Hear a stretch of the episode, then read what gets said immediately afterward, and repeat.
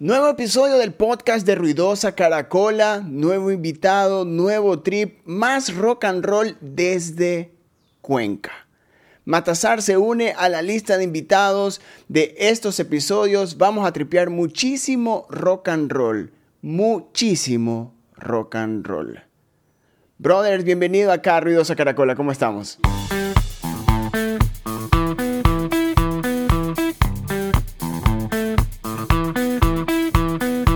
Este es el podcast de Ruidosa Caracola con Eric Mujica.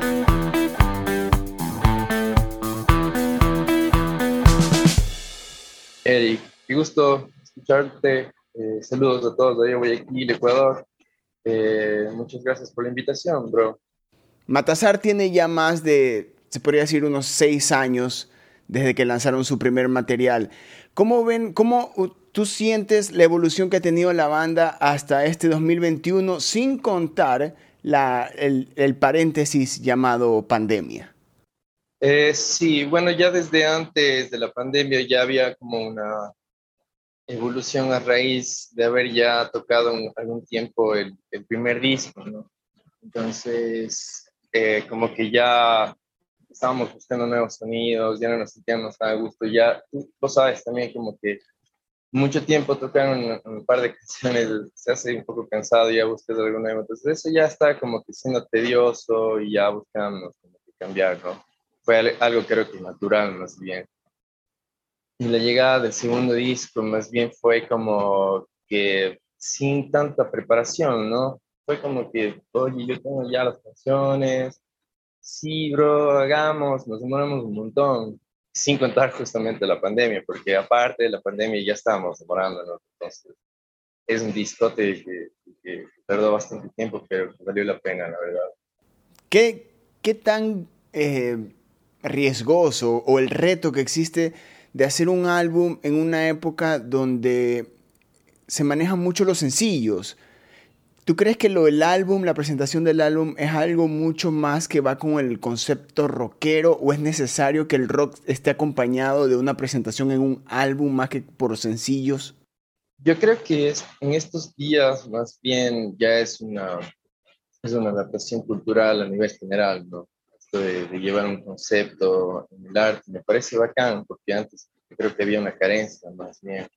Entonces es en, el caso particular de Matazar nos gusta así contar con, algunos artistas visuales que han aportado con algunas eh, portadas para los, algunos de los sencillos que hemos sacado. Entonces, es súper bacán eso, ya que también interactúas con más artistas, ¿no? Y vas, vas ganando experiencia, vas haciendo amigos.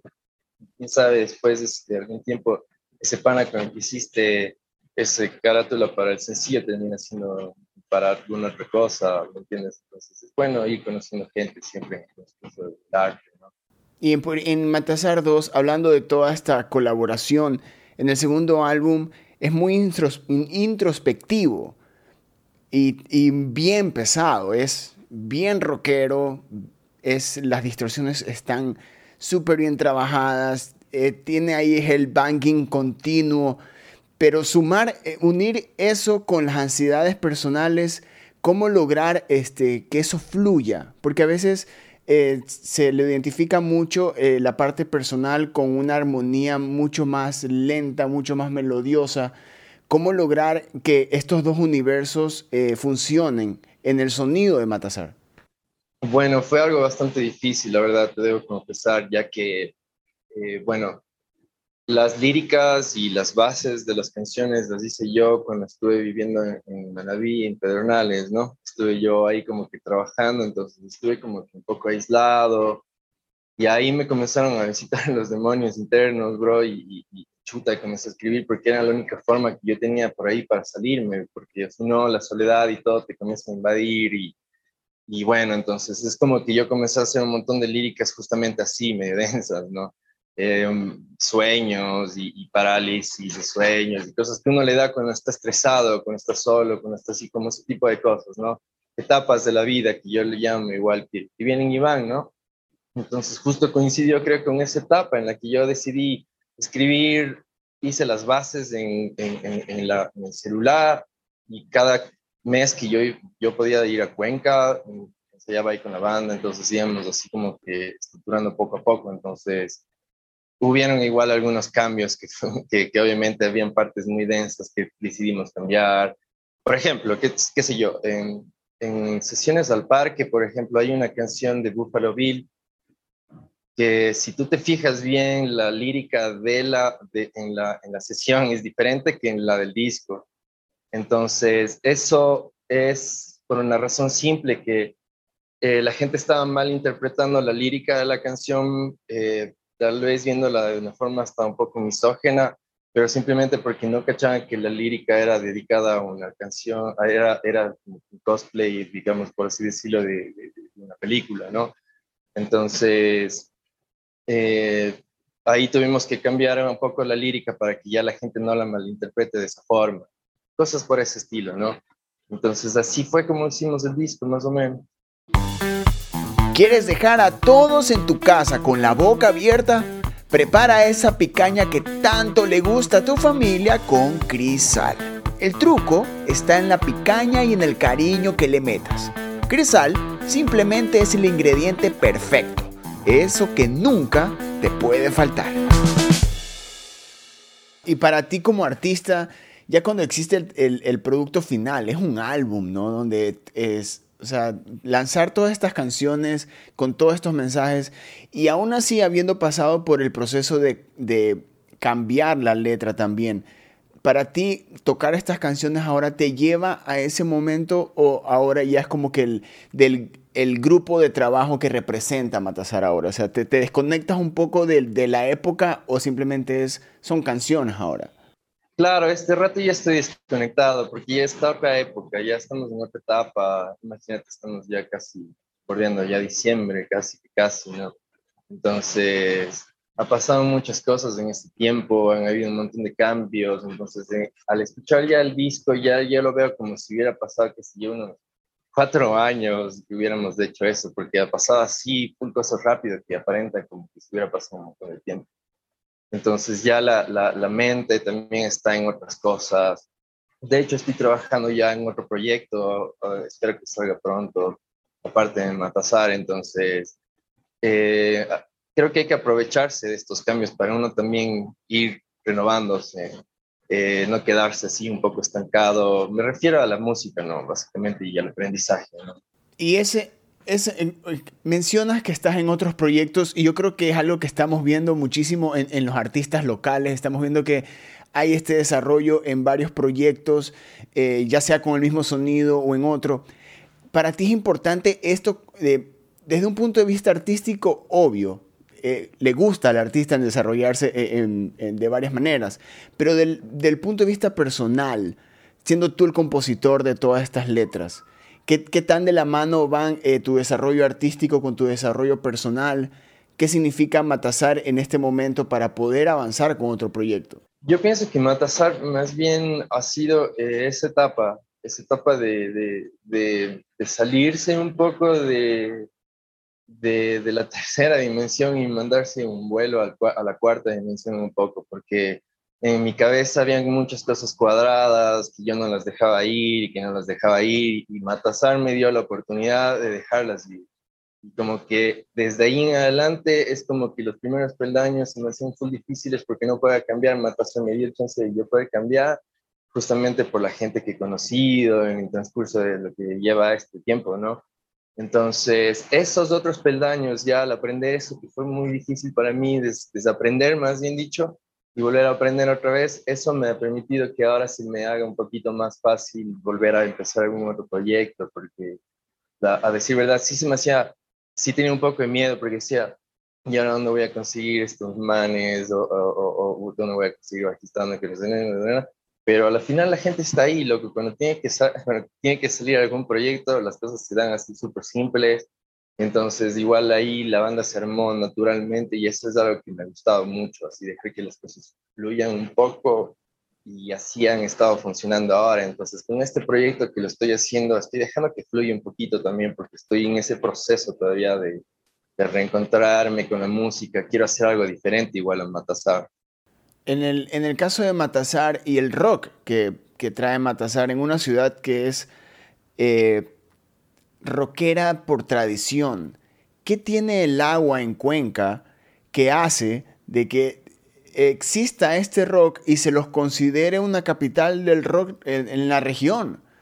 eh, para, para ustedes puede ser como que, ok, nacemos con esto o viene con esto, pero también hay una responsabilidad de ver. Sí, sí. Mira, yo, yo, creo que tengo la respuesta y es, es loquísimo porque no mucha gente me ha preguntado sobre los ríos y eso es algo que a mí me parece súper importante. Entonces, yo me acuerdo que en el 2013, por ahí, estuvo el viejo Napo en, en Rock Garden, que era un, bar por ahí en las orillas del, del, del Paseo 3 de noviembre del río Tomebamba. Entonces, eh, como quedaba a las orillas del río, podías salir y fumarte un tabaco ahí a la orilla del río y era el viejo Napo sentado con un par de gente tocando blues. Entonces yo en ese tiempo estaba fascinado por el blues. Me acerqué y le dije, oye viejo, ¿cómo así estás tan fascinado vos también con el blues? Y me dice, pero es por la misma razón por la cual vos estás fascinado y es que estás rodeado por cuatro ríos. Acuérdate que los el, río Mississippi allá para la gente de Lucera era súper importante. De hecho, Muddy Waters se llama Muddy Waters en honor a los ríos lodosos del río, Mississippi, ¿no? Entonces dijo, mira, la, la, frecuencia, la, la, turbulencia, la vibración del río, todo eso hace que vos tengas una cierta vibración en tu cuerpo también, puedas estar alineado o desalineado en algunas ocasiones. Entonces, a mí eso se me quedó grabadísimo de por vida, entonces yo creo que esa, esa cuestión de estar aquí como que rodeado de cuatro ríos, de hecho aquí al frente de mi casa tengo un río, entonces es como que escuchas, sientes, eh, imaginas, te vas, te paseas ahí un poco, entonces tienes otro tipo de visión cuando estás frente del mar, del río, del agua en general, ¿no?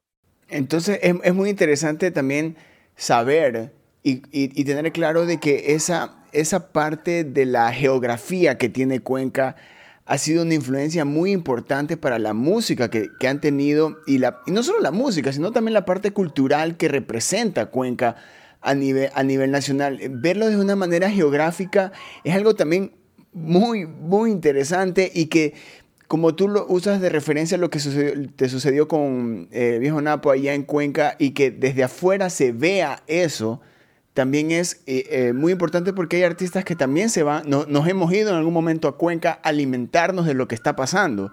¿Tú crees que eso, lo que, lo que geográficamente e históricamente ha pasado en Cuenca, eh, define la autenticidad de, la, de la escena cuencana?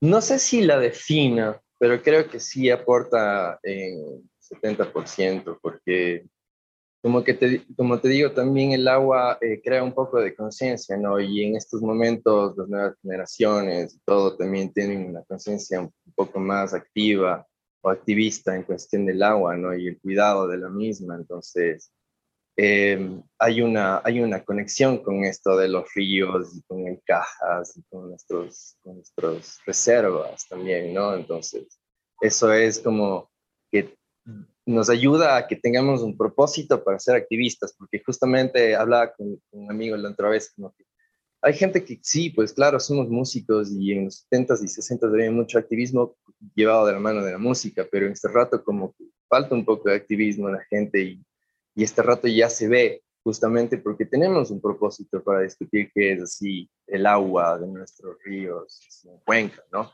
Y, y no se diga también del Ecuador en sí, ¿no? Claro, y, ese, y esa es la parte que em, está, se busca de manera cultural. Ya no es una cuestión de que la música o los músicos deben tener, sino ya una cuestión de como que sistematizar o culturalizar el sistema, que yo creo que es mucho más importante en, en, en esta época. Para, para ustedes, como banda, eh, y ya tienen, teniendo ya más de cinco años, seis años en la, en la escena, ustedes ya ven esa, la su espacio en la escena musical, ya saben lo que representan para, la música local y, esa, y la responsabilidad también que conlleva. Eh, sí, yo creo que la responsabilidad igual, como vos mismo has dicho y, bien dicho, es una responsabilidad ya de la sociedad, ¿no? Y hay una vinculación de los artistas con la sociedad aquí en Cuenca bastante grande. Creo que también tiene que ver por eso de que es un poco pequeño, ¿no? en comparación y hace que la comunidad artística sea como un poquito más, o sea, que se conozcan entre un poco más entre sí y puedan trabajar también entre sí. Entonces, eso hace que muchos amigos de gente artista también se sienten interesados por el arte y por ahí comiencen a hacer, un poco de danza o un poco de teatro, el otro que aprende el piano. Entonces, siempre hay alguien que está interesado ahí el arte, así no se consideren artistas, ¿no? Pero eso creo que es una cuestión que hace que la sociedad más bien y nosotros trabajemos en conjunto. Descarga la aplicación de Rappi, usa el código Ruidosa y obtén 7 dólares de descuento en tu primera compra. Tripea Rappi, usa el código Ruidosa. Algo que me, que me llama mucho la atención y disculpa si soy muy intenso con el tema de Cuenca, sino que hay algo que a mí en serio me, me, me, me llama mucho, es de que este, es una ciudad cultural y, también lo, he conversado con otros artistas cuencanos. Ya ser cuencano representa una responsabilidad artística, o sea, eh, tiene, tiene que haber una, un continuo eh, flujo artístico en Cuenca como para que decir, ok, esta es una ciudad considerable, considerada punto cultural nacional, regional. Tenemos que seguir con esa, mantener esa, esa batuta, seguir con, con darle la posta a los siguientes artistas. Si se ponen esa responsabilidad. Yo creo que sí, más que nada, verás, te cuento, creo que la, la, la responsabilidad más grande ahorita es tener un poco más de conciencia en los gobernantes que tenemos, porque los, como te digo, la comunidad artística acá está unida y está dispuesta a hacer el cambio, pero por lo general vos sabes que no hay mucho eh, apoyo por parte del resto de, de, de, la gente que está ahí, ¿no? Gobernando, mandando, trabajando para como el queridísimo alcalde.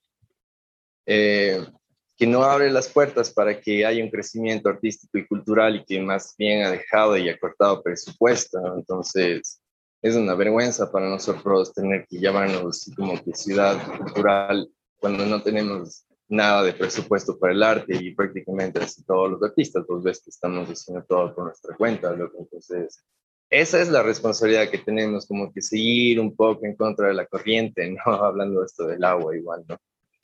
Y eso eh, también, eh, eso es algo muy interesante y eso es lo que está sucediendo, como que este, este llamado al, al despertar abrir los ojos de una manera ya mucho más eh, nacional.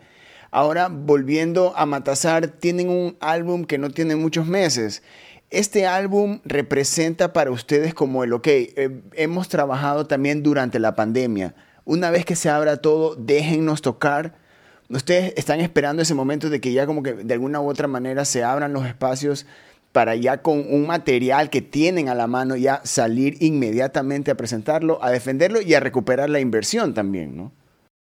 Claro, bueno, nosotros la verdad nunca hemos, yo personalmente te digo, nunca he pensado esto como una recuperación de inversión, eh, más bien como un aporte cultural, pero sí, sí, tienes una, tienes totalmente la razón. O sea, aquí nosotros tenemos que, como con este nuevo disco, esperar que haya un chance de, de, opciones para comenzar a tocar. Sin embargo, nosotros tuvimos la chance de hacer un concierto con Neoma y con Dynamo, así como que en la mitad de todo el apocalipsis. Entonces fue una experiencia súper loca y, y, de repente fue que estábamos encerrados otra vez y, y ahí, ahí es cuando yo dije, sí, lo que ojalá que, se, que algún rato ya se, se, se pueda abrir un poco más de espacios y con esto de las vacunas, pero como te digo, es una responsabilidad bastante grande que capaz sí nos toma un poco más de tiempo. Y bueno, ahora con la fiesta de la música que hay acá, tengo entendido que también se está activando un poco la cosa, entonces hay que también ir viendo cómo funciona, ¿no? Y de ir como parchando los pequeños errores que han habido en estas presentaciones y ir tal vez mejorando eso para que vez tengamos un poco más de seguridad eh, en la salud, así como para ir, que la gente se sienta un poco más cómoda yendo a estos espacios, ¿no? También, eh, ya que han compartido escenario también en, esta época apocalíptica eh, y fueron parte de la gira del, del, fin del mundo de, Neoma, eso fue en Cuenca, increíble. Y para, y para ir cerrando este episodio rockero de Ruidosa Caracola, dame tres artistas que nos puedas recomendar. A ver, eh, yo creo que acá las rosas de Hiroshima me gustan bastante. Eh, es una de las bandas que yo personalmente más, más escucho. Molicia también me gusta un montón, montón, montón, montón. Y uh, Morfeo, Guayaquil, me fascina, me fascina. Esas son las tres bandas que yo pudiera recomendar a la gente. Increíble. Mi brother, te agradezco muchísimo ser parte de esta, esta entrevista, de esta conversación cuencana, eh, rockera, matazaresca. En serio, es un gustazo escuchar ese álbum que está rompiéndola. Está pesado, pesado, pesado, brother. Felicitarlos, felicitarlos y también esperando con ansias poder ver, ver ese Matazar 2 en vivo. Listo, loco, muchas gracias. Espero igual que nos podamos ver pronto, amigo. Y saludos a todos por allá. Fuerza para todos. Ahí estaba Matazar en este nuevo episodio del podcast de Ruidosa Caracola. Matazar tiene material desde el 2016. Acaban de lanzar un álbum, Matazar 2, para que la rompan y roqueen en todas las plataformas digitales. Yo soy Eric Mujica. Adiós. Ruidosa Caracola es una producción de Tripea. Suscríbete, compártelo y escucha nuestro playlist en Spotify.